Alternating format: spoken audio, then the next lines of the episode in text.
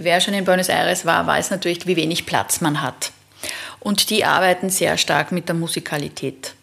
Das heißt, ähm, das ist das, was man mitnimmt. Also das, was, was, was man mitnimmt als Frau, ist einfach diese wunderbare Verbindung. Natürlich hast du auch nicht mit jedem, aber diese Verbindung, die spürbar ist in der Umarmung und die Musikalität. Das sind die zwei Sachen, die sind bemerkenswert. Anders als bei uns, sage ich mal.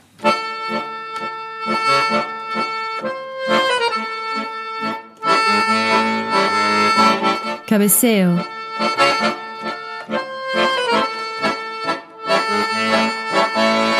Einladung zum Gespräch über den Tango Argentino. Ein Podcast von Heinz Duschanek. Roger, du bist bekannt als jemand, der immer gut angezogen in Milongas geht. Wie lange brauchst du für die Vorbereitungszeit äh, vor der Milonga, um dich zu stylen? Uh, um mich zu stylen? Ha. Überhaupt nicht lange. Ich brauche ziemlich genau 30 Minuten. Inklusive Duschen, Rasieren, Anziehen, Schuhe zu binden und die Wohnung zu verlassen. Ja. ich frage das deswegen, weil ähm, wir gelesen haben im Buch von der Michaela Reisinger, hallo Michaela, danke Grüß für dein Kommen, hallo. Äh, dass es da jemanden gibt, der zwei Stunden lang im Schnitt sich vorbereitet vor einer Melonga und einen eigenen Ankleideraum hat. Äh, ein Julio. Julio Dupla. Dupla französischer Abstammung und der braucht etwas länger als du. Das heißt, er ist ein Milongero, du bist noch nicht ein Milongero, weil er braucht nämlich zwei Stunden. Und ich hatte die Ehre und das Vergnügen, ihm dabei zusehen zu dürfen, nach welchen Kriterien er denn seine Garderobe auswählt. Das heißt, er hat einen Raum so groß wie der, sag ich jetzt mal, 20 Quadratmeter und da ist alles geordnet nach Farbe, also alle Krawatten, alle Hemden, alle Sakkos, alle Hosen und Schuhe. Und das legt er sich dann auf den Ankleidetisch und schaut, ob das alles zusammenpasst. Und das äh, dauert zwei Stunden und er sagt, das ist eines Milongeros gerecht. und äh, die Marie Kondo hätte Freude daran. Äh, lösen wir das Rätsel auf. Äh, ja. Roger Heilwachs ist ähm, ein Fan von Anfang an von diesem Podcast. Ich habe ihn gebeten, mich zu unterstützen heute. Ähm, es geht äh, um das Buch, das Michaela Reisinger produziert hat, äh, geschrieben hat, fotografiert hat, alles gemacht hat, im Eigenverlag herausgebracht hat. Das heißt Milongueros Tango Legenden privat.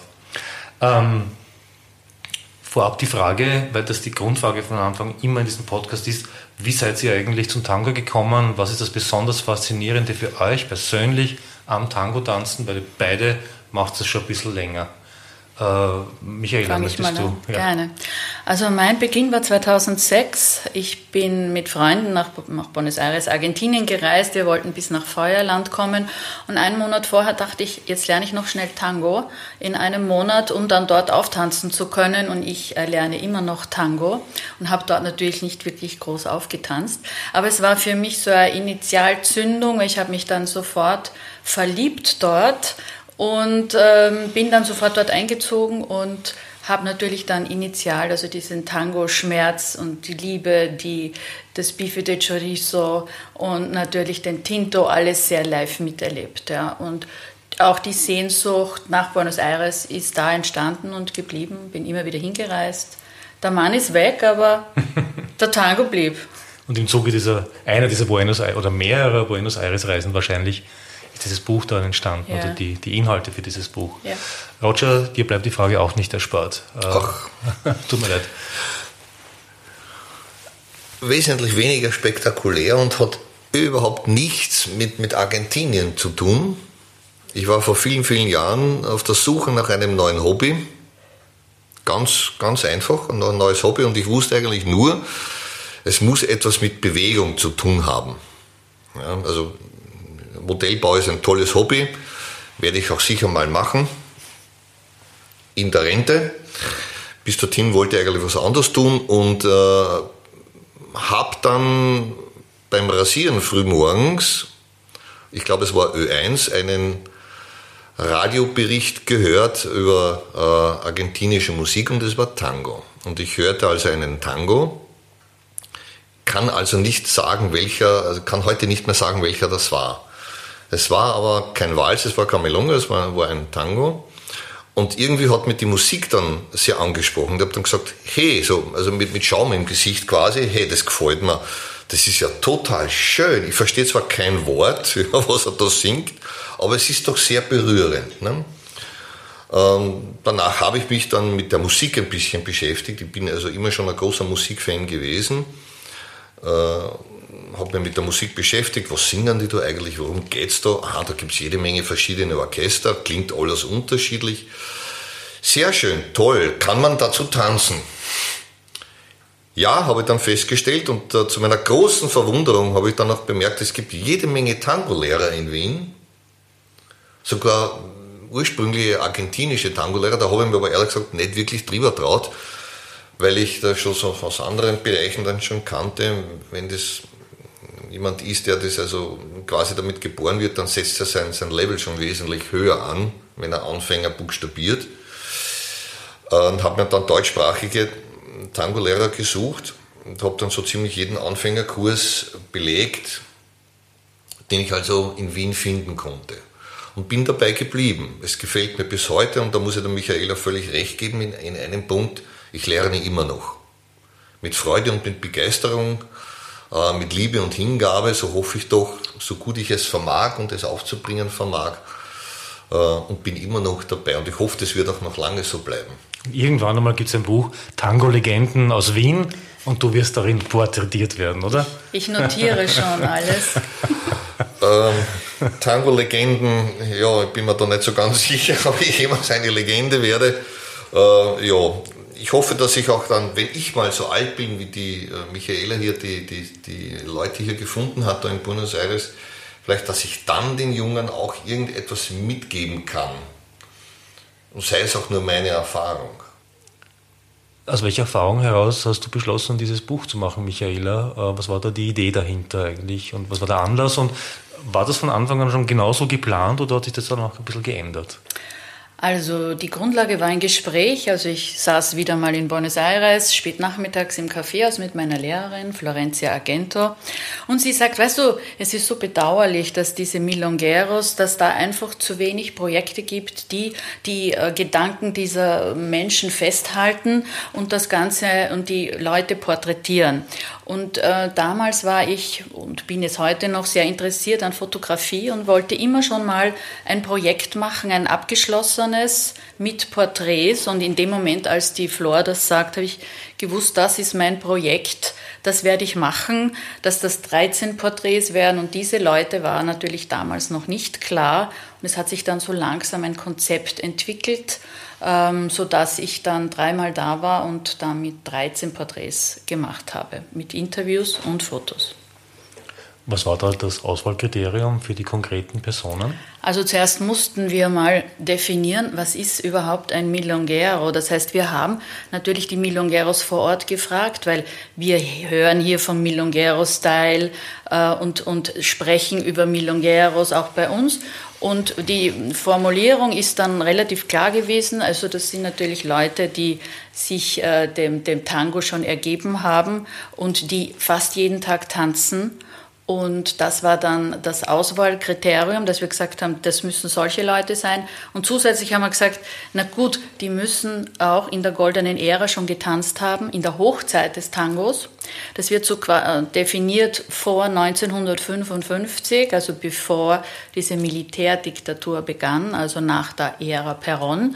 Und sie sollten einen gewissen ähm, Grad an Bekanntheit haben. Das heißt, entweder sie sind spezielle Individuen, die sehr speziell tanzen, oder sie sind Gewinner der Weltmeisterschaft oder sie haben den Kanschenge in der Welt verbreitet. Also das sind Leute, die man dann im Buch findet. Mhm. Mhm. Michaela, es würde mich da interessieren in dem Zusammenhang, waren diese Milongeros eigentlich und Milongeras, auf das möchte ich dann im Speziellen noch einmal zurückkommen, ja. äh, eigentlich leicht zu finden und wenn ja, waren die eigentlich auch auskunftsfreudig? Waren sie auch wirklich bereit, über den Tango zu sprechen oder empfanden sie es doch mehr also als extrem persönliche Angelegenheit? Also dadurch, dass die ja sowieso in der Öffentlichkeit stehen, war es ihnen nicht unrecht, sich ein bisschen zu präsentieren. Die Kontaktaufnahme lief äh, so, dass Florencia, die natürlich auch gelernt hat bei diesen Milongueros, dass die mir da natürlich, dass sie mich unterstützt hat, sie mich vorgestellt hat und äh, dass wir äh, dann äh, gemeinsam auch hingefahren sind. Und das hat sich aber dann fortgesetzt. Das heißt, auf den Milongas wurde ich dann wieder anderen Milongueros vorgestellt und so ging das weiter, bis wir eben äh, 13 in der Kamera hatten und äh, das ging eigentlich sehr leicht, diese Menschen zu überzeugen. Die haben sich auch geehrt gefühlt. Also für die war das, war das wichtig, dass sie mit uns reden konnten. Ja. Mhm. Beschreibe mal kurz das Buch, mhm. weil äh, ja, wenn man es nur zuhört, äh, kann man sich nicht ganz vorstellen. Ja.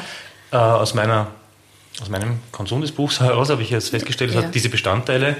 Es gibt äh, zu jeder Person oder zu jedem Paar einen Abschnitt, klarerweise der besteht aus einerseits einem, dem Namen natürlich der Personen äh, oder der Person, äh, einem Zitat, äh, mhm. der dieser Person, das dieser Person wichtig war, aus einem Musikstück, das man sich anhören kann, also indem man einen QR-Code äh, fotografiert und dann auf die Website geleitet wird, wo man es dann hören kann.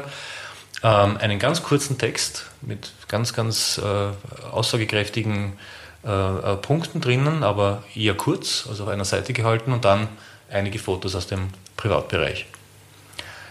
Ähm, gleichzeitig habe ich gelesen vorne im Buch, dass die Interviews durchaus eine Stunde auch gedauert haben. ähm, warum dann die Reduzierung auf diese, diesen Mini-Text, wo nur die aller, aller wichtigsten Sachen drinnen gestanden sind? War da nicht das Potenzial eigentlich viel größer, um doch mehr daraus zu machen? Das ist schon richtig. Also die Interviews dauern pro Porträt eine Stunde. Ich habe es aber deshalb zusammengekürzt, um eben das schon den Text und die Fotos im Zusammenhang eher zu haben. Wenn ich jetzt hätte zum Beispiel 20 Seiten Text pro Person und dann hinten ein paar Fotos, würde ich sagen, ist das vielleicht ein bisschen auseinandergerissen. Also ich habe mir schon stark ähm, Überlegungen gehabt, wie ich das Ganze layoutiere, aber bin zu dem Schluss gekommen, dass es äh, schöner ist und ganzheitlicher, wenn ich habe, ich erfasse die Person durch ein paar Sätze und diese Fotos und höre den Lieblingstango dieser Person, was natürlich etwas sehr Sensibles ist. Ne? Also wenn, wenn ich euch jetzt frage, was ist euer Lieblingstango, dann hat das sehr wohl mit euch und euren Gefühlen was zu tun und zeigt ein bisschen was von eurem Charakter. Und ich wollte es im Grunde genommen so ein bisschen ganzheitlicher machen und da kam mir dann äh, dieses Art von Layout entgegen. Außerdem wäre das Buch dann, Buch dann viel zu dick geworden und das hätte dann, würde es jetzt noch mehr kosten. Was kostet es denn? Sagen wir das vielleicht. Also das kostet 38 Euro. Kann man wo erhalten? Äh, bei der Bibliothek der Provinz, bei Amazon und in jedem Buchladen mit ISBN-Nummer. Also Deutsch, Englisch und Spanisch. Okay. Roger, aber ist eine gute Frage jetzt eigentlich. Äh, was ist denn, also angenommen, das wird was mit dem Tango-Legenden aus Wien. Was ist denn dein Lieblingstango? Was wäre da, was müsste sie da spielen oder reinnehmen ins Buch? Uno. Uno Weil, mit Roberto Goyenische. Mhm. Das ist eindeutig der Tango, der mich am meisten anspricht. Ganz dicht gefolgt, gebe ich zu, von äh, Quartita, Quartito Azul. Auch ein sehr, sehr, auch vom Text her, ich bin zwar eher zu, ich gehöre zwar immer wieder zu den Verfechtern von den Leuten, bitte hört euch nicht allzu sehr die Texte an. Das kann sehr deprimierend sein, man muss aber der, der Wahrheit der Ehre zu geben. Äh, es sind auch wunderschöne Gedichte dabei, die auch meistens einen eher traurigen Hintergrund haben und die dann in irgendeiner Art und Weise vertont wurden, wenn man den diversen Berichten also glauben darf. Äh, aber das sind für mich die beiden Tangos, die mich am, am meisten ansprechen und berühren. Und dazu möchte ich auch tanzen. Mit einer Frau. Und nicht mit einem Koffer oder einem Teddybär oder. No, also, äh, also nicht Teddybär eher nicht. No, also, äh, äh, auch nicht mit einem Polster, das ist zu weich. Ja. Ne, das, nein. Äh, du hast dieses Buch auch angeschaut vorher, weil man es ja vorbereitet, klarerweise. Ja. was ist dir eigentlich in dem Buch ähm, besonders aufgefallen? Mir ist eines aufgefallen, man, wenn man sich dann durchblättert, muss man es dann wieder ein bisschen relativieren, aber ich habe dann gesehen, es sind wir sprechen hier hauptsächlich, und wenn man auch über das Buch spricht, ist auch der Titel Milongeros. Man hat so ein bisschen den Eindruck, jetzt nicht nur wegen dieses Buches, sondern grundsätzlich beim Tango, das wird alles sehr konzentriert auf die Männer. Man hat manchmal sehr oft den Eindruck, obwohl eigentlich immer gesagt wird, und auch von, von vielen Milongeros, denen ich auch schon mal gesprochen habe, auch behauptet, ja, die Frau ist der Dreh- und Angelpunkt des Tangos. Es dreht sich ja im Endeffekt immer nur um die Frau. Wie kann man sich betören? Wie kann man sie erobern? Wie kann man sie von, von sich überzeugen? Aber trotzdem hat man dann immer wieder so ein bisschen den Eindruck, es dreht sich um den Milongero, um den Mann, um den Tänzer. Denn er ist das, ich nenne es jetzt einmal, das bestimmende Element im Tango. Wie war dein Eindruck da eigentlich? Wie ist das Selbstverständnis dieser Milongeros? Also ich habe ja Paare interviewt und ich habe Single-Männer interviewt, äh, die also nicht in einer Paarbeziehung leben. Äh, wenn du jetzt sagst, das Selbstverständnis, es ist schon ein bisschen historisch gewachsen. Ich habe mir natürlich erzählen lassen, wie war denn das früher? Wie habt ihr gelernt? Stimmt es mit der Eskinja? Ging man wirklich an die Ecke und hat sich dort getroffen? Natürlich nur die Jungs. Und äh, das wurde aber auch bestätigt. Das heißt, die haben gelernt, die haben eine Praktika gehabt. Die Mädchen sind wohl aufgehoben in den Familien gewesen und haben dort gelernt mit den Eltern, mit den Onkeln. Das ist natürlich auch aufgepasst worden. Also alle haben in frühester Kindheit schon begonnen. Aber die Jungs sind die, die rausgegangen sind, die waren in der Praktika und die haben das auch vorgegeben und die waren auch, nehme ich mal an, auch die ersten Lehrer dann. Also ich weiß gar nicht, wann die erste weibliche Maestra auf die Bühne trat, kann ich schwer beantworten. Es ist ein bisschen historisch gewachsen. Augenmerk auf die Männer. Ich kann halt auch sagen, wie wir gesucht haben, haben wir natürlich gesagt, ja, wir wollen es paritätisch haben. Das ist überhaupt gar keine Frage. Es war aber deshalb schon schwierig, weil diese Damen sind natürlich dann schon in einem gewissen Alter und tanzen vielleicht nicht mehr und wollen sich vielleicht auch jetzt nicht so präsentieren. Das liegt vielleicht auch in in, in den, im Geschlecht selbst, ja, dass man dann zurückhaltender ist, wenn man älter wird. Das könnte ich mir schon vorstellen. Ähm, ich habe natürlich auch gefragt, meine Übersetzerin, äh, wie denn das ist mit dem Gendern im Spanischen. Und sie sagt, da wird jetzt in dem Sinn jetzt nicht gegendert. Ne? Weil äh, im Grunde genommen müsste ich schreiben Milongueros und Milongueras als Überschrift. Und haben uns dann doch dann dagegen entschieden. Ist natürlich jetzt auch so vom Aufbau jetzt ästhetischer, aber es stimmt natürlich. Und mein Selbstverständnis ist natürlich ein anderes, also ist ja nicht zu vergleichen mit uns in der heutigen Zeit, ist das ja ganz was anderes. Ne? Aber früher ist es auf jeden Fall so gewesen, denke ich mal. Mhm. Wie war denn das mit dem äh, nach Hause kommen? Ich meine, da kommt jetzt eine, die nicht Argentinerin ist und ja. äh, die hat jetzt da ein Mikrofon mit wahrscheinlich und oder Notizzettel und ein Fotoapparat und ja. so weiter. Und das sind ja doch äh, Menschen im Alter von, keine Ahnung, ab 70 aufwärts. Richtig, Mitte eher, 70 eher drüber, genau. Ja. Ähm, wie hast du dir überlegt, wie du da das Eis brechen kannst am besten und, und, äh, und da wirklich das, das aufzumachen und dass du was erfährst und auch fotografieren darfst? Weil das ist das nächste in diesem Buch. Die Fotos sind ja nicht auf der Tanzfläche entstanden, wie wahrscheinlich in Millionen anderen Tango-Büchern, sondern die sind daheim entstanden, im, im Privatbereich, wo ja, äh, da vielleicht auch Dinge fotografiert werden, die wirklich ganz persönlich sind. Ich wollte natürlich sehr nah kommen den Personen. Mir ist klar, ich habe mich mit Porträtfotografie beschäftigt. Also wo komme ich den Leuten am nächsten? Normalerweise immer zu Hause, wo sie sich wohlfühlen, wo sie entspannt sind. Und das war dann auch das Ziel und dort haben wir dann auch äh, die Interviews und Porträts gemacht. Wie kam ich dahin? Ne? Also ich habe gesagt, ich brauche irgendeinen Eisbrecher. In dem Fall war es eine Torte. Und zwar am Weg dahin, immer mit öffentlichen Verkehrsmitteln, hat mich irgendwo in einer Bäckerei, gibt es ja unzählige in Buenos Aires, mich dann eine Torte angelacht, die habe ich dann gekauft und dann sind wir halt weiter. Ne? In der Hitze, Rucksack, die Torte und dann öffentlich und dann dort angekommen, sodass wir den Weg gehen, wie sie auch leben. Ne?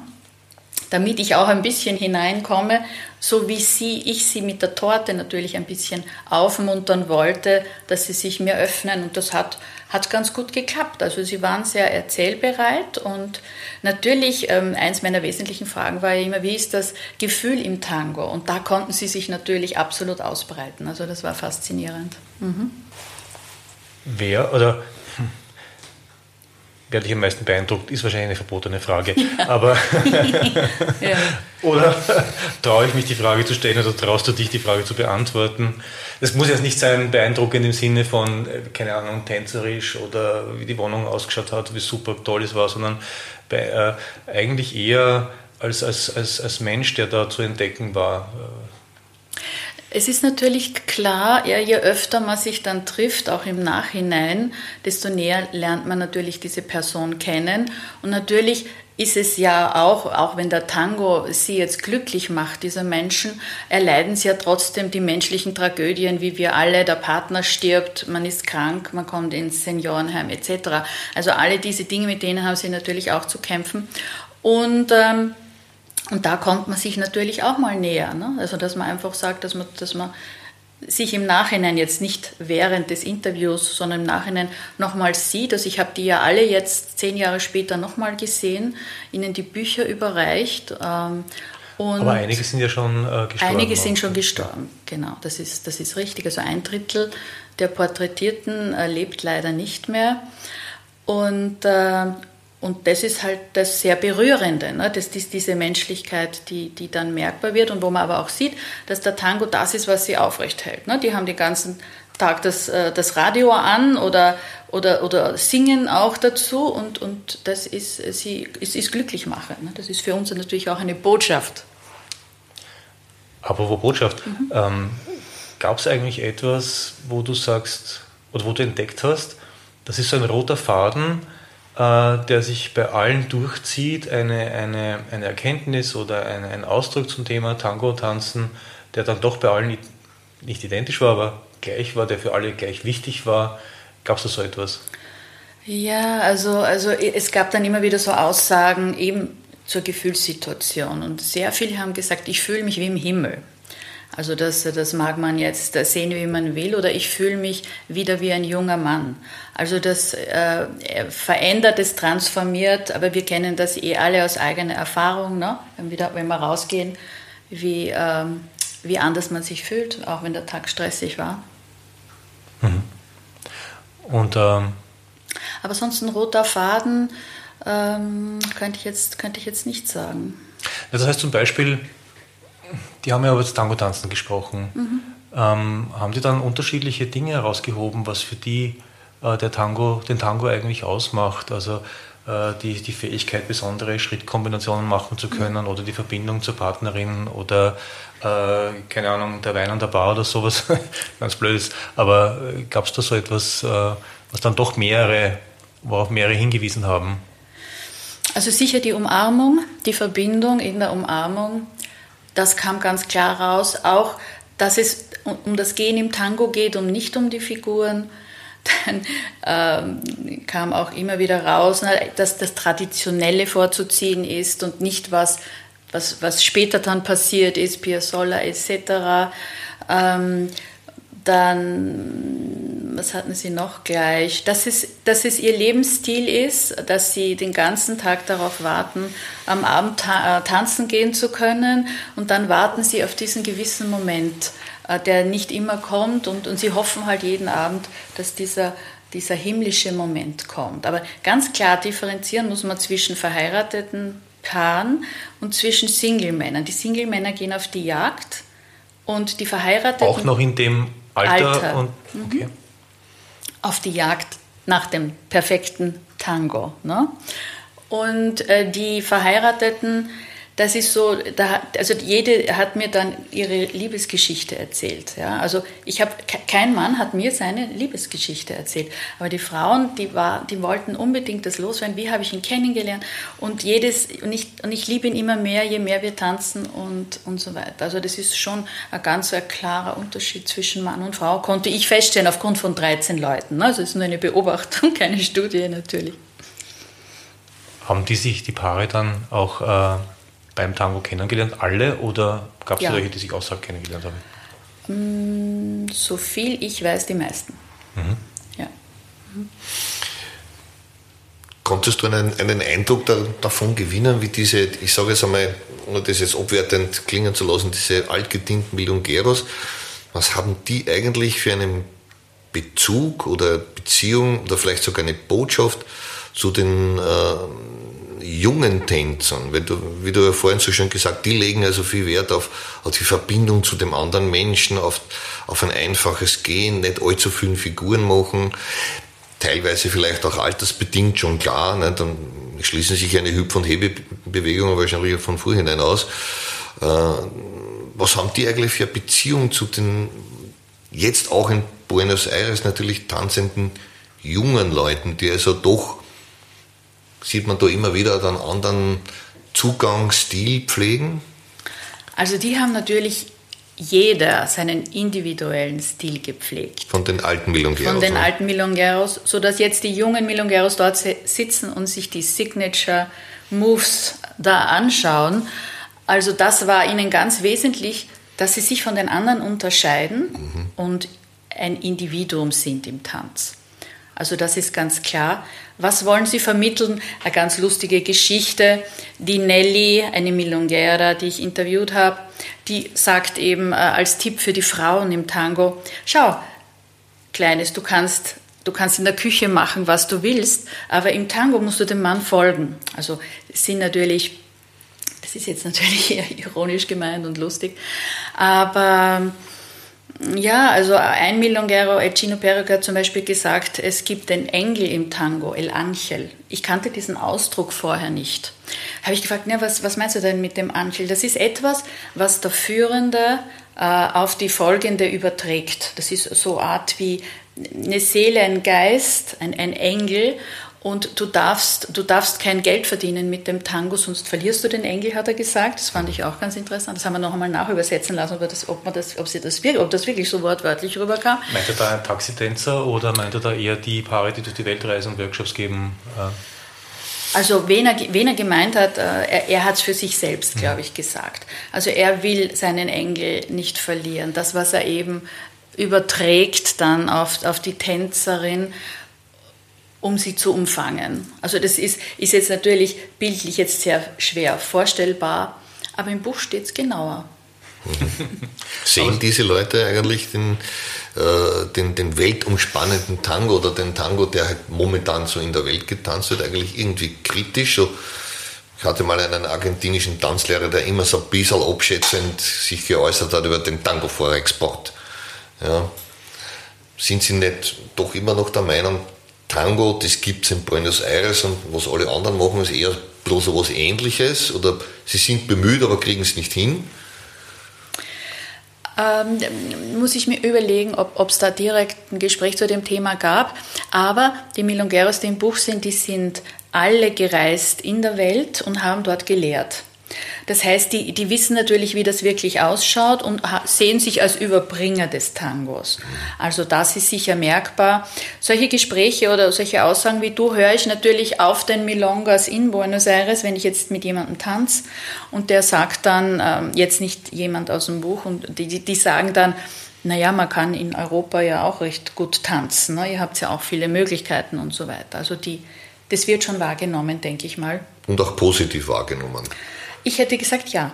Mhm. Ja, doch, ne, das freut mich zu hören. Ne? ja. ähm, wie haben eigentlich diese Leute, ich meine, die haben oft, wenn die in der goldenen Ära äh, getanzt haben, schon. Ja. Mit Live-Musik von äh, D'Arenzo, ich weiß nicht, also unvorstellbar, kriegt man Gänsehaut, wenn man sich das vorstellt. Ja, ja. Ähm, wie haben die eigentlich damals Tango aber gelernt? In der Praxis. Also wir haben ja Kurse in allen Ecken und Enden, jetzt im Sommer nicht weniger, aber im Prinzip können wir in Wien jeden Tag einen Kurs besuchen. Da bringt man uns Schritte bei und ja. Elemente und, äh, oder arbeiten an der Verbindung. Mhm. Aber das wird doch damals nicht so gewesen sein. Also die haben wirklich an der Ecke getanzt. Also ich habe das wirklich mehrmals nachgefragt, weil in den Tangos kommt ja immer die Esquina vor. Da trifft man sich und da haben dann die Jungs miteinander gelernt. Also die, die Jüngeren mussten dann die folgende machen und äh, freuten sich dann, wenn sie in die führende Rolle mal kamen. Und, ähm, und irgendwann ging es dann das erste Mal auf die Milonga, relativ jung, wahrscheinlich mal mit den Verwandten und so weiter. Und für die Frauen war es in der Familie. Ne? Also die haben in der Familie gelernt und Kurse, also es gab Praktika für Jungs. Und ähm, auf der Milonga selber, da sind ja dann die Mädchen mit den Müttern gekommen. Und in der Mitte standen die Galane, in der Mitte der Tanzfläche. In der Mitte der Tanzfläche.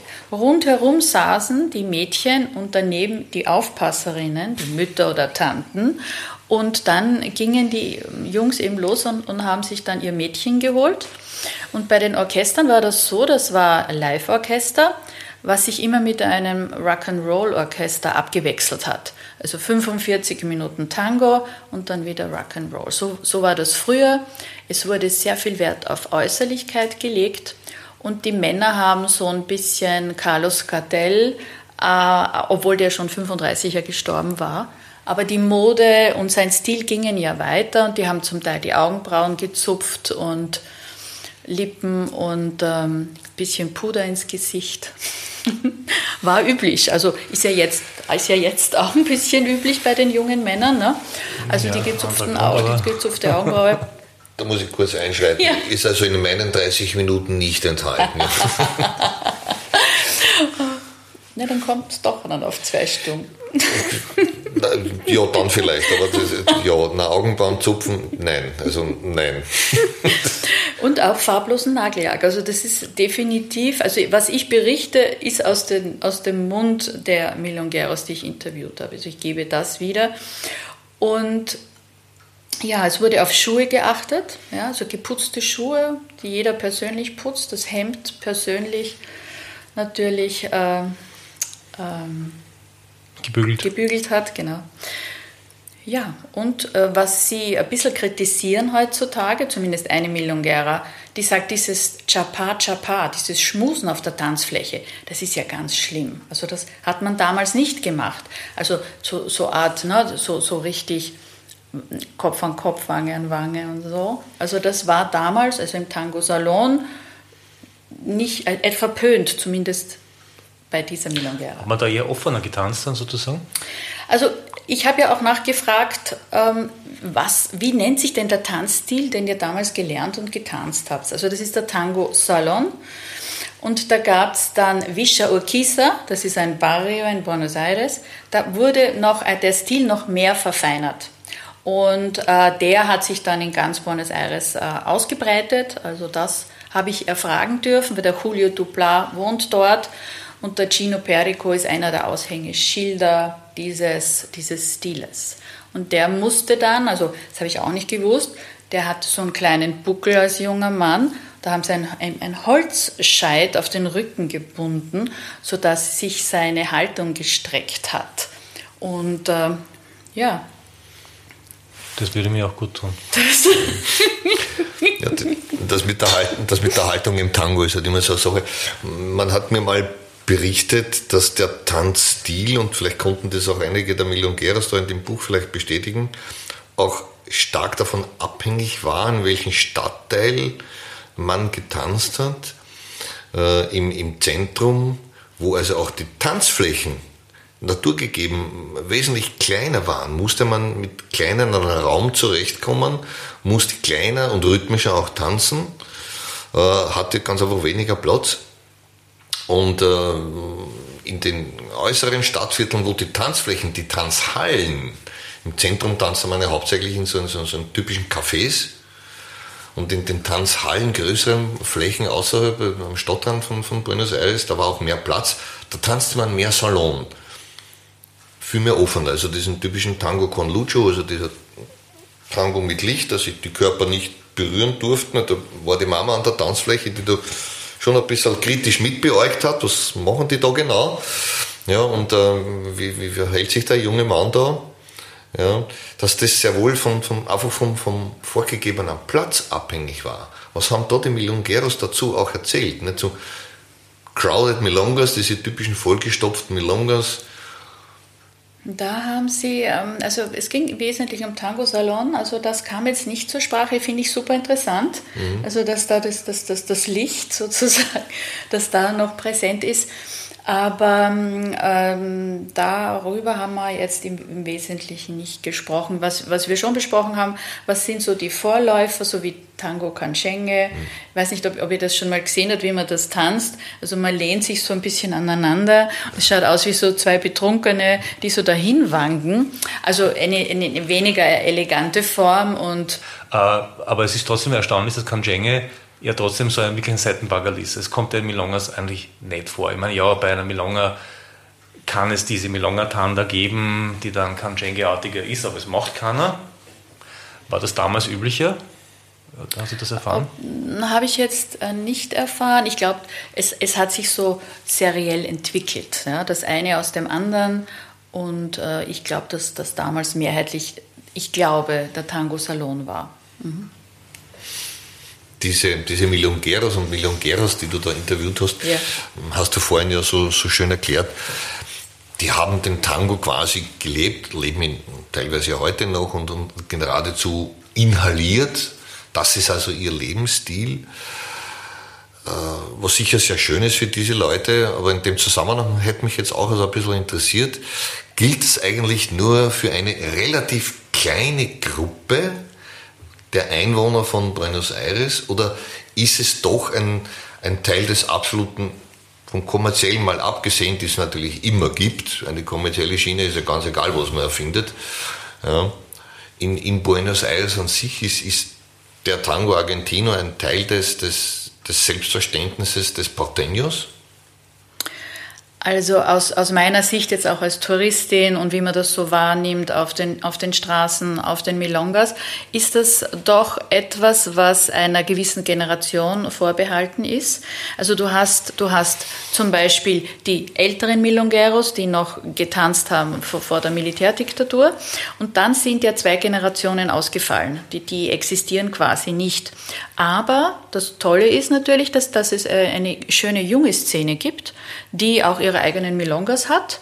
Und ähm, zum Selbstverständnis des Porteños könnte ich mir vorstellen, Selbstverständnis des Argentiniers, des ganzen Argentiniens würde ich sagen, nicht unbedingt. Das ist eher die Empanada im Spiel. Ähm, aber ich denke, in, du hörst natürlich schon mehr Tango ähm, im Radio als bei uns. Also es hat schon eine gewisse Breitenwirkung und es wird ja kulturell ähm, unterstützt und äh, gefördert. Das ist natürlich schon. Wobei ich gehört habe, wenn die Weltmeisterschaften stattfinden in Buenos Aires, dass ja, die finden halt statt, aber so großen Widerhall hat das in der Stadt auch wieder nicht, wie wir uns das wahrscheinlich vorstellen. Hallo, Buenos Aires, das Mekka des Tangos, ja. Aber es gibt da wahrscheinlich ein paar Plakate und das war's. Also ich habe, ich hab, also es ist ja auch so, dass manche Veranstaltungen auf der Straße stattfinden, also auch auf den großen Avenidas und die sind dann schon voll. Ne? Da hast du dann äh, so ähm, Tango-Vorführungen auf einer großen Bühne mit Live-Orchester und da gibt es dann schon Zuschauer, natürlich. Also nicht nur die Strikes werden gut besucht unter Tag, sondern auch des Nächtens dann solche Tango-Veranstaltungen. Hast du eigentlich dann auch mit diesen mit einen oder anderen Tango-Legenden tanzen können? Oh ja. In einer Milonga? Es, es, ich habe mit, mit jedem anschließend dann getanzt. Wir haben uns dann ausgemacht, auf welche Milonga gehen wir und sind natürlich getrennt gesessen, weil man will natürlich das mit Merada, Cabeceo alles schön machen. Und habe mit allen getanzt und man muss wirklich sagen, sie haben alle ganz unterschiedliche Stile. Das ist ganz klar. Und besonders schön war es mit, mit dem El Nene, der auch vorne da jetzt drauf ist auf dem Buch. Und, ähm, und der hat mich eben gefragt, schon während des Interviews, mit, welches, mit welchem Orchester ich am liebsten tanzen würde. Da habe ich gesagt, damals noch Anfängerin, Pugliese, ja, großkotzig. Schwerer Stoff für einen Anfänger, ne? so ausgerechnet Pugliese sich ja. zu wünschen. Ne? Du würde ich heute auch nicht mehr sagen, oder vielleicht doch wieder, aber das war natürlich dann eine ganz große Herausforderung, weil ich wusste, er ist ein sehr begehrter Tänzer, also der, der, der weicher, weicher, kreativer Tänzer. Und äh, ich war natürlich an diesem Abend super nervös. Es war im Nino Bien, das ist jeden Donnerstag, mhm. gibt es leider nicht mehr die Milonga. War super nervös, bin dann gegangen dort äh, in, in, die ba in, also in das, die Badeeinrichtung, in, in, also in die, in die, die Toilettregion. Äh, also das ist äh, auch ein, ein Riesenraum, wo du auch Kleider kaufen kannst, Kaffee trinken und dich natürlich auch ein bisschen erfrischen, schön machen. Und habe dann, weil ich mir gedacht habe, um Gottes Willen, also, also Transpiration ist ja etwas, was in Buenos Aires auf gar keinen Fall gibt. Kein Tröpfall, nichts, kein Haucherl sondern, und dann habe ich mir gedacht, so, ich muss mich irgendwie frisch machen, bin ein bisschen kurzsichtig, schaue, da stehen viele Sachen rum. Ich suche einen Spray, nehme den größten Spray, schaue nicht, was draufsteht, sprühe mich ein und merke dann, dass, ich, dass es Waldgeruch war, habe ich den Klospray erwischt. So, mit dem Wissen, dass ich nach Wald dufte, ging ich dann wieder raus. Pugliese Tanda wird angestimmt, er schaut zu mir, ich nicke, er kommt rüber und wir tanzen. Das hätte natürlich der schönste Moment meines Tango-Lebens sein können. Aber dadurch, dass ich mit dem Bewusstsein, hm, jetzt weiß er, wie, wie der Wald riecht, getanzt habe, war ich natürlich nicht wirklich entspannt. Ähm, ein paar, also es waren, die, es waren die längsten Minuten meines Lebens. Ich wollte die Erde, wäre aufgegangen und hätte mich verschluckt. Jedenfalls habe ich ihn dann Jahre später gefragt, habe ich mich dann getraut zu fragen, du Nene, kannst dich noch erinnern, weißt du, wie wir das erste Mal da getanzt haben nach dem Interview? Sagt er, ja, ist dir da irgendwas aufgefallen an mir? Sagt er, nein, es ist ihm nichts aufgefallen. Ne? Das heißt, er hat es nicht wahrgenommen. Aber für mich selber war es ein Horror. Ne? Ja. Wir haben jetzt gerade beide, Roger und ich, Tränen in den Augen vor Kampf mit dem Zurückhalten und nicht zu schreien vor Lachen und äh, Angst gleichzeitig, dass mir sowas auch passieren kann. ich habe übrigens dann auf, meiner, auf einer meiner Geburtstagfeiern dann auf, da habe ich natürlich auch Tango-Leute eingeladen und auf die Toilette habe ich dann einen Klo-Spray als ähm, Spray hingestellt. ja, ja, man kann seinen Tanzpartner auf alle möglichen Art und Weisen zu Tränen rühren. Aber es ist keiner drauf reingefallen, keine, keine ja, drauf reingefallen. Ja. Was ich auch so beim, beim Durchblättern des Buches auch so ein bisschen mich gefragt habe, dann eigentlich am Ende, äh, was ist eigentlich oder wann vielmehr ist man eigentlich ein Milongero? Ich nehme ja nicht an, dass man sich diesen Titel in Buenos Aires und diesen altgedienten Herren und Damen ja selbst verleihen kann. Wobei kurzer, kurzer Einschub, es wurde mir mal erzählt von einem Argentinier, der also auch Tango nicht sehr oft, aber doch Tango tanzt, und der ist immer wieder verwundert, da kommen junge Leute, die tragen schwarz-weiße Schuhe. Die gelten aber als die Schuhe des Maestros. Und die darf man sich ja nicht selbst kaufen, sondern sie werden quasi einem verliehen. Ich nehme mal an, das ist nicht wörtlich zu verstehen, sondern es wird dir erlaubt, welche zu tragen, aber kaufen muss es dann schon selber, vermute ich jetzt eher, eher mal. Aber wann gilt man eigentlich bei diesen Leuten als, als akzeptierter Milongero? Begehrter Tänzer mag eine Sache sein, aber wann ist man eigentlich ein akzeptierter Milongero oder Milongera? Wann hat man diesen Heiligenschein? Diesen Heiligen, warum kriegt man diese Corona, ne, diese ja. sozusagen verliehen, wenn er den Raum betritt, mit dem Mann möchte ich tanzen, egal was sonst noch passiert. Ne?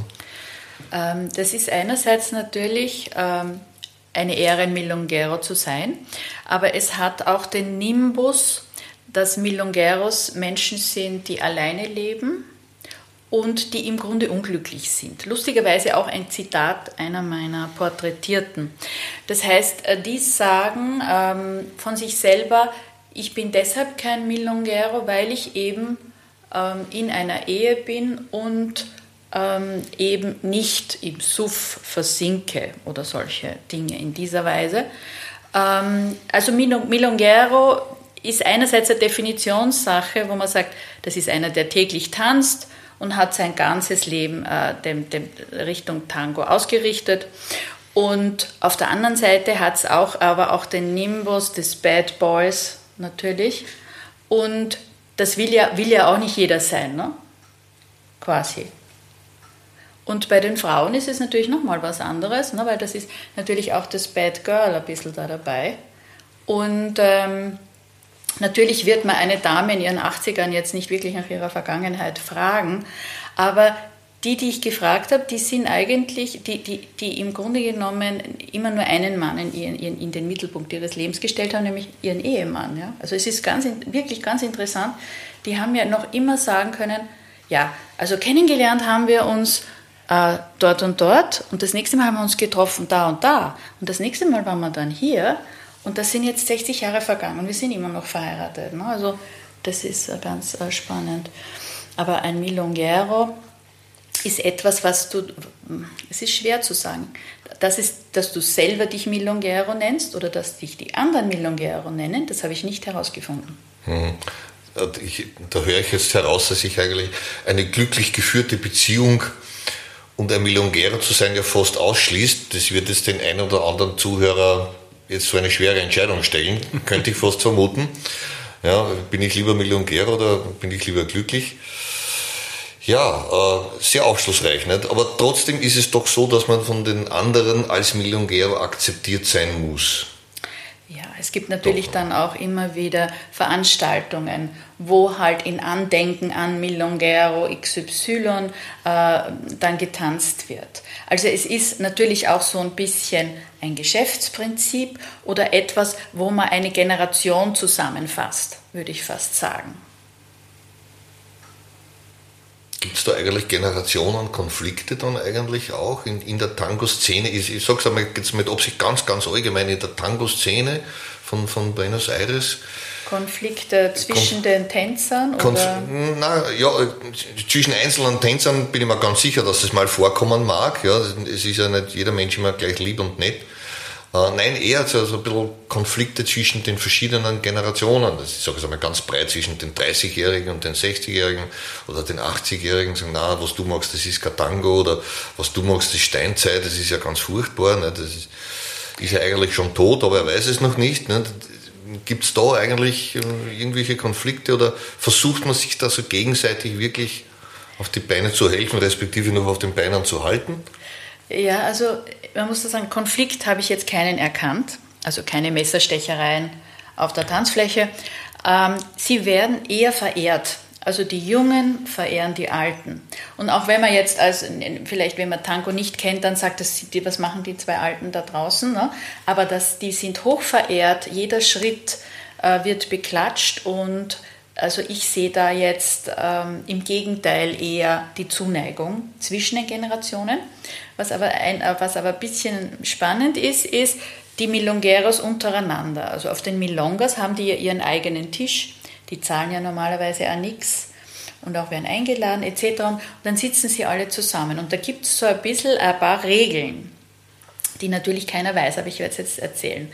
Die eine Regel ist, wenn, ähm, wenn, wenn einer an dem Tisch mit einer bestimmten Frau getanzt hat, dann tanzen die anderen nicht mehr mit ihr. Also quasi hat der dann die Hand drauf. Das ist so eine Regel, die sie mir gesagt haben. Den Rest des Abends. Genau.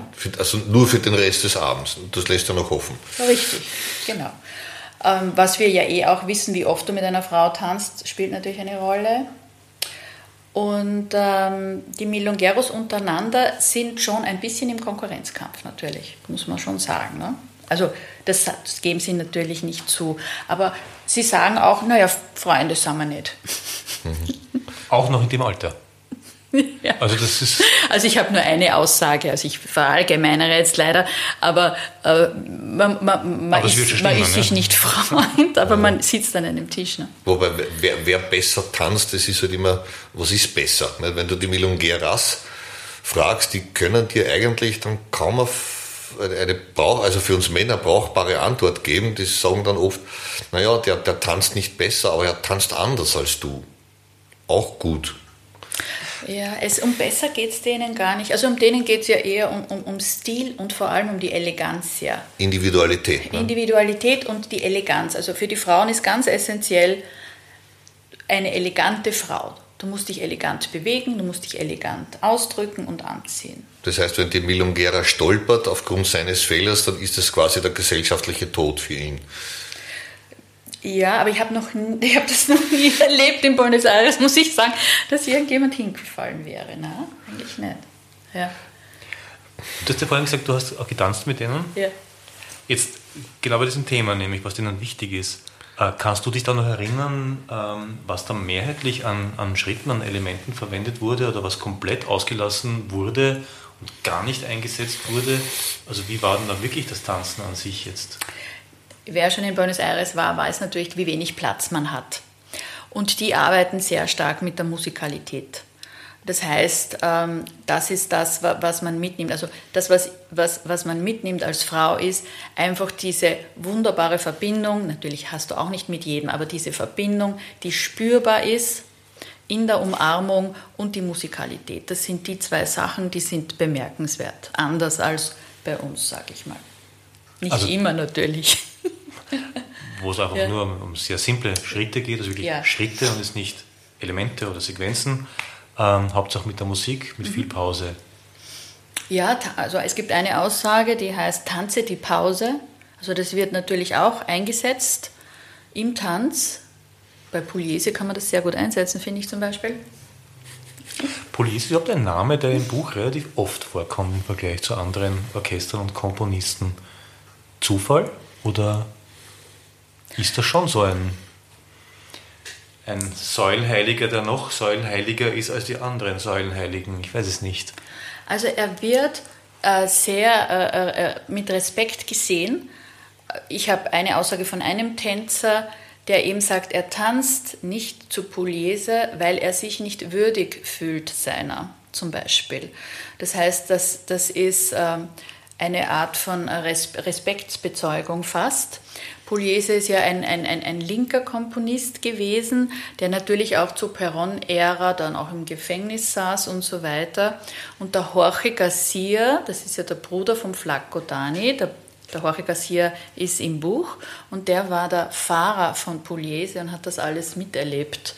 Und deshalb ist das natürlich auch sein Lieblingsorchester. Da bist du wahrscheinlich mit Andacht bei ihm gesessen. ja, also Säulenheilige im, im, im, Tango, da wird es ja. sicher den, den, einen oder anderen geben. Es gibt ja gerade im, im, Tango äh, viele verschiedene Orchester und, und jedes, jedes Orchester legt auch Wert, so wie die einzelnen Länder, auf eine gewisse Individualität. Also heute würde man sagen, das Wiedererkennungswert muss absolut unik sein. Äh, wie sehen das dann eigentlich die, die diese Milongueros aus dem Buch, war, ist Ihnen das so wichtig, welches Orchester auftritt, beziehungsweise gespielt wird, auftreten können sie ja eigentlich eh nicht mehr, mehr weil sie ja teilweise gar nicht mehr, mehr leben, äh, aber welches Orchester auf einer Milonga gespielt wird oder lässt man da auch mal fünf Grad sein, also, oder sind die da ganz streng? Also, nein, das, das spielt man nicht oder das, das tut man nicht, oder? Also hier fragt, fragt ein DJ, ja. ja. der was raushören möchte, ist das deine Antwort? Genau, das ist eine reine Eigennutz, die Frage, ja. Also, wobei ich möchte da schon, also schon, ich würde hier schon stark unterscheiden zwischen Europa und, und, und Buenos Aires dann selbst. In Buenos Aires vermute ich mal, wird es ein bisschen strenger gehandhabt, aber wie sehen die Milongueros das eigentlich? Also die ziehen natürlich das Traditionelle auf jeden Fall vor. Diese Struktur, die wir auch alle kennen, äh, das Abwechseln, auch dass man zum Beispiel weiß, ganz wichtig, welches ist das nächste Orchester, das kommt, warum. Auch eine Aussage aus dem Buch hat, hat, die meisten haben ihre Lieblingstänzerinnen.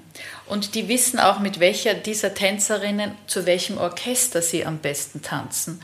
Und die fordern dann spezifisch dann diese eine Frau auf, äh, zu, zu D'Arienzo, das ist jetzt meine D'Arienzo-Tänzerin, auf. Und deshalb ist es immer gut, wenn man es immer vorher so ein bisschen weiß. Mhm. Ah, das kommt und dann, dann kann ich schon ein bisschen na, schauen, wo sitzt sie überhaupt. Ja.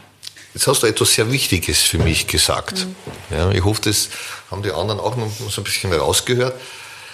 Sie fordern die Tänzerin auf, zu der Sie am besten tanzen können. Ich habe da jetzt nicht rausgehört, ein Wir oder mit dieser Frau. Es ist also schon ein gewisser Teil auch bei diesen Milongueros, ein, ein gewisser Teil auch von, von Selbstdarstellung zu finden. Ich kann am besten mit dieser Frau, die also quasi als musikalisches Instrumentalerweiterung gesehen wird, weil es zu zweit einfach besser ausschaut, als wenn ich alleine auf der Tanzfläche bin. Na, äh, also ich würde das jetzt nicht so interpretieren, mhm. weil wir sagen ja auch, also ich mit dem tanze ich gern Milonga zum Beispiel oder mit dem tanze ich gern an Vals. Das rede ich ja auch von mir und meine dann trotzdem, dass man das natürlich äh, zu zweit tut. Ähm, und ähm, Also ich, ich, würde das, ich würde das anders hineininterpretieren. Also jetzt nicht, dass da jetzt der Macho quasi spricht, dass er, dass er, also dass er das Instrument sucht. Natürlich, die alte Garde ist vielleicht in der Führung jetzt nicht so verspielt wie wir inzwischen, sodass vieles möglich ist äh, in der Verschmelzung, aber ähm, das, das, für die ist ganz wichtig, dass die Frau, die sie in ihren Armen halten, dass sie die beschützen, auch natürlich vor irgendwelchen Wildlingen. Also zum Beispiel habe ich schon beobachtet in Buenos Aires, wenn, wenn, sie, wenn einer jetzt da gantschiert oder sonst was macht, dann wird der einfach in die Ecke getrieben hinaus, also der wird so umringt, dass er eigentlich keine Luft mehr kriegt im übertragenen Sinn und die Tanzfläche verlassen muss. Also solche Rüppel, die werden da gleich mal ausgeschieden. Also die Aufgabe des Mannes ist, dass die, die Frau sich wohlfühlt, dass die Frau sich sicher fühlt, wenn nur eine sichere Frau, wie wir alle wissen, kann sich dann auch dem Tanz hingeben, ne, mit geschlossenen Augen am besten. Das heißt, auch dort äh, ist das Verhalten auf der Tanzfläche in der Ronda wahrscheinlich ein bisschen anders als in Europa und ich traue mich fast zu sagen, als in Wien, aber jetzt duck uns weg. Ähm, also betreten nur in den Ecken, jeder bleibt in der Ronda genau, genau wo er genau. ist. Es gibt genug Platz davor und dahinter. Man tanzt in der Gruppe eigentlich Richtig. und nicht alleine genau. gegen die anderen sozusagen. Genau. Es gibt natürlich überall Ausreißer oder natürlich auch Touristen, die die Regeln noch nicht kennen. Aber zum Beispiel auf unseren Encuentros äh, wird das so traditionell getanzt. Also da ist auch das Niveau sehr hoch, muss ich sagen. Ja. Ein bisschen noch zu Buenos Aires. Muss man deiner Meinung nach dort gewesen sein und erst dann ist man ein vollwertiger Tango-Tänzer oder Tango-Tänzerin? Ja, man, bra man, man, braucht schon den Segen von dort. Also man, man, es ist ja, es ist, man geht ja dorthin, um zu lernen.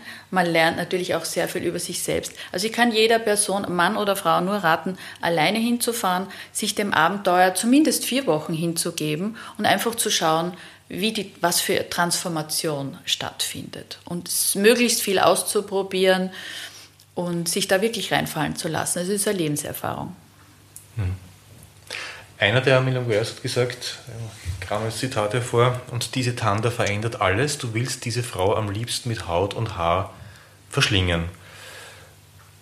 Roger, ich weiß nicht, wie es dir gegangen ist bis jetzt in deinem Tango-Leben, aber also ich habe das auch schon erlebt ein paar Mal. Äh, haben die, ist das so rausgekommen, haben die das dann auch ausgenutzt, der eine oder andere, und es ist dann eventuell nach der Milonga weitergegangen? Um sozusagen das war dann der Door-Opener sozusagen, die Tanda mhm. oder der Tango an sich. Vielleicht um ein bisschen am Bad Boy-Image zu arbeiten, was durchaus nützlich sein kann. Also ich gehe davon aus, dass solche Dinge passieren. Aber mir nicht. Sagst du jetzt. Stimmt aber. Bist du, würdest, also das Buch selbst jetzt, das ist jetzt fertig, man kann es ähm, äh, käuflich erwerben. Ja. Ich wiederhole es noch einmal, das heißt Milongueros von Michaela Reisinger und äh, stellt Tango-Legenden aus Buenos Aires vor. Ähm, hat die Arbeit an diesem Buch irgendwie an dir etwas auch verändert in, hinsichtlich des Tangos? Hast du da etwas, bist du ein anderer eine andere Tango-Tänzerin oder hast ein anderes Mindset, heißt das heute, äh, als vor der Arbeit an diesem Buch? Also für mich, ich kam heraus und wusste einfach, Tango ist ein Lebensstil. Man kann sein ganzes Leben auf dem Tango aufbauen. Es ist etwas, was dir dein ganzes Leben lang äh, hilft. Ich habe mitgenommen, dass im Grunde die, die Wiese grün ist, so grün, also grün, nicht grüner als bei uns. Und dass natürlich auch Milongeros Menschen sind, denen natürlich persönliche Dinge passieren und, und dass das ihnen Kraft gegeben hat. Also ich würde sagen, das Wesentliche war der Tango äh, als Unterstützer, wenn es jetzt nicht mehr so gut geht. Also als der einen aufrichtet, wo man sich erinnert, wie das damals war, als ich 20 war, den Vorhang beiseite schob und dann auf die Milonga ging und vorher noch eine Zigarette geraucht und vorher nur die Schuhe geputzt. Und diese, diese, in diesen Gedanken leben die ja auch. Und warum sollte man sich, warum sollte man nicht selber das nützen, dass man dann auch eben in diese wunderschönen Erlebnisse, die man hat, und man merkt sich ja die wesentlichen Tangos seines Lebens, hoffe ich zumindest noch, und, ähm, und dass das auch etwas ist, was äh, später einen dann froh macht, ne? wenn man dann 90 ist, 100, 110. Also die, die Erwartung, dass äh, der Tango sein Lebensbegleiter ist, die wird es auf dich nicht verlassen. Genau. Ja. Also ich höre die Musik und es verändert sich in mir etwas. Also ich will dann tanzen, es, es, es, irgendeine Essenz in mir oder was immer das ist, äh, will dann tanzen. Also es ist quasi die Abhängigkeit ganz klar bemerkbar bei mir. Ich weiß nicht, wie es euch da geht. Aber mich erfasst die Musik an eine tiefe Sehnsucht in mir, äh, kommt zutage. Und das hat mehr mit der Musik zu tun oder mehr mit der zu erwartenden Berührung, also sehr intimen und intensiven Berührung mit einer anderen Person?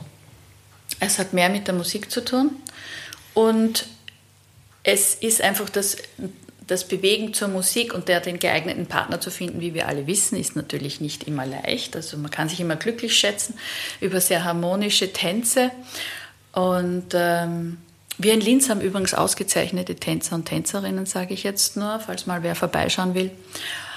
Und äh, nein, es ist auf jeden Fall die Musik, zu der ich mich bewegen will. Ja. Hat eigentlich diese, diese Begegnungen mit diesen Millionärs und diese Gespräche mit ihnen mhm. deine persönliche Erwartungshaltung an, an den nächsten Tänzer etwas verändert? Müssen wir uns fürchten, wenn wir mit dir tanzen jetzt? Dass wir gemessen werden an diesen. Na, messen tue ich nicht, aber wir wissen ja alle, dass jede Person sich anders anfühlt, mhm. dass, dass natürlich äh, nichts wiederholbar ist, dass nichts gleich ist, dass es magische Momente gibt und dass es sie auch nicht gibt. Also ich vergleiche, ich vergleiche eigentlich nicht, habe aber schon natürlich Lieblingstänzer, klar. Auch für bestimmte Tango, ne? Ähm, ja. Für bestimmte Orchester, um es ein bisschen breiter aufzustellen. Hm, ich würde ich würd jetzt einfach nur unterscheiden: Tango, Milonga, Vals. Aha, okay. Hast du noch?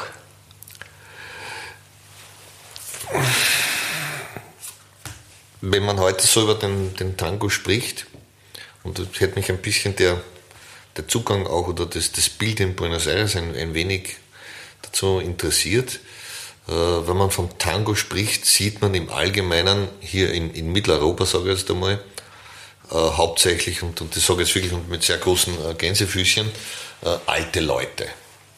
Also im Prinzip Leute, so, ich sage jetzt einmal von 40, 45 aufwärts. Ne? Äh, ist das auch in Buenos Aires so, beziehungsweise wo sind die Jungen? Die Jungen gibt es. Also, die Jungen gibt's. Also es gibt jetzt die Generation 75 aufwärts. Es gibt die, die ganz Jungen, eben auch der Tango wurde ja wieder erfunden, wie wir wissen, Chicho etc. Der hat natürlich eine Anhängerschaft, die jünger ist. Und, aber die Generationen dazwischen, die gab es in dem Sinn nicht. Also die sind verloren gegangen. Das heißt, dazwischen gibt es nicht. Das heißt, wenn man jetzt sagt, so, so jetzt mein oder unser Alter, da gibt es dann schon Milongas, aber natürlich nicht so viel wie für ältere Herrschaften oder jüngere Herrschaften. Das ist also merkbar. Mhm. Gibt es eigentlich irgendeine spürbare Angst dieser, dieser Milongeros, äh, die, da, die sich dahingehend äußert, dass ja, Tango könnte wegrutschen von dieser sehr persönlichen, geradezu intimen Erfahrung, die zwei, zwei Menschen, also die gerade für die nächsten 12, 13 Minuten haben, abgleiten in eine Kommerzialisierung? Sehen die da irgendwo eine Gefahr und fürchten sie diese? Du meinst, dass der Tango äh, noch mehr kommerzialisiert wird? Noch mehr als jetzt schon. Ich wollte es nicht sagen, ja, aber noch mehr als jetzt. Ich habe da schon äh, viele verschiedene Sachen gehört und gelesen, dass es ja eine starke Kommerzialisierung gibt. Also ich finde das absolut legitim. Mhm. Ihr wisst ja eh alle, wie, wie, wie schlimm es den Argentiniern geht äh, und, ähm, und dass die natürlich dass die natürlich schauen müssen, wie sie das Geld verdienen. Und natürlich ist der, der Tango-Tourist, die Tango-Touristin da essentiell und, äh, und natürlich sollen, sollen, sollen die unser Geld haben ne? und uns den Tango beibringen. Also ich sehe das äh, ganz klar als essentiell und wichtig, auch für den Tango, weil der natürlich damit auch wieder verbreitet wird etc. Also Kommerzialisierung ist für mich nicht negativ. Ja, das so, sehen, das ein, so sehen die Milongeros das auch. Konnten die irgendetwas, konntest du da ein bisschen was in Erfahrung bringen, also mit ihnen gesprochen hast? Also das Thema habe ich so nicht angesprochen. Was ich aber jetzt sehe, dass es Initiativen gibt, weil natürlich die Herrschaften in, in, Altersheime kommen, krank werden, dass es da immer wieder Sammelprojekte gibt, wo gesammelt wird für ältere Herrschaften, die jetzt Hilfe brauchen, weil sie eben kein Geld haben. Also das ist natürlich die andere Seite, wenn du jetzt sagst, ich habe mein ganzes Leben dem Tango gewidmet und bin immer tanzen gegangen mhm. und stehe jetzt quasi knockert da. Ja, also das ist, äh, aber da gibt es, also die halten sehr stark zusammen. Mhm. Auch die Milonga-Veranstalter, muss ich immer wieder sagen, Hut ab, die kümmern sich auch jetzt natürlich im Lockdown, der war ja viel ärger als bei uns. Sie durften ja nicht rausgehen. Also die durften, die durften ja überhaupt nicht rausgehen. Sie durften mit dem Hund spazieren gehen, deshalb hat jetzt jeder einen Hund und unter Tag sind jetzt die alle auf den Balkonen ne? und, und, und unterhalten sich miteinander. Aber also da halten die zusammen und das hat mir sehr gut gefallen. Aber ich gönne es ihnen, wenn sie viel Geld damit verdienen. Gar keine Frage. Aber trotzdem kann man raushören, den, den, den reichen älteren Milongero gibt es nicht in dem Sinne. So würde ich das sehen. Ja, man lebt für den Tango, aber man kommerzialisiert ihn nicht für, für sich persönlich. Man kann eine Zeit lang davon leben, nehme ich mal an, wenn man reist und, und unterrichtet. Ne? Aber reich werden, und das dürfte offensichtlich auch gar nicht das Ziel dieser, dieser Millionäros sein. Ne? Die ja. leben wirklich für den Tango, ja. ohne hier mit dem Hintergedanken, ich werde mich mal auf meiner Hacienda oder wo auch immer ja. zur Ruhe setzen. Wann, wann, darf ich wieder in die Pensionsversicherung und Gesundenkasse einzahlen? Ne? Mhm. Das denken Sie sich, haben Sie sich wahrscheinlich nicht gedacht, ja. Wahrscheinlich nicht. Ne? Das Beziehungsweise, ich weiß gar nicht, ob Argentinien sowas noch hat. Ja. Gut, ähm, vielen Dank. Wir wünschen dir äh, kommerziellen Erfolg mit dem Buch. Danke. Ja, dass man äh, doch an vielen äh, Veranstaltungen auch aufliegen hat. Äh, in Wien auch, habe ich auch schon gesehen. Äh, zum Beispiel in der Galerie liegt es auf. Äh, man kann es eben bestellen übers Internet. Es ist ein wirklich schönes Buch, also sehr angenehm zum Durchblättern und ich habe da öfter innegehalten, über mich dann nachgedacht und reflektiert, wenn ich etwas gelesen habe, wie es mir damit geht und so. Und insofern ist das ein, ein, ein gehört, in die, na, es gehört einfach in die Bibliothek eines, eines Tango-Tänzers, würde ich sagen, oder Roger? Jo. ja. Danke, Michaela, für dein Kommen. Danke für die Einladung. Danke, Roger, für deine Unterstützung. Danke. Danke, sehr gerne. Ich möchte und mich auch bei der Michaela bedanken für diese, fürs nette Gespräch und für diese überaus interessanten Einblicke. Man könnte es wahrscheinlich noch drei Stunden über die Milongeros und, und, und und überhaupt über den Milongas, Tango, über Tango reden. Episoden gell? und daher gibt es ja, ja, den Podcast. Ja. Ich möchte mich auch beim Heinz bedanken, dass ich hier ein bisschen mitwirken durfte und dass ich auch so interessante Persönlichkeiten mal kennenlernen darf. Ja, hat mich auch gefreut, dass wir uns kennengelernt haben. Und wir gehen ja jetzt noch in die Tango-Bar, denke genau, ich. Genau, ja. in einer Dreiviertelstunde geht's los. Musik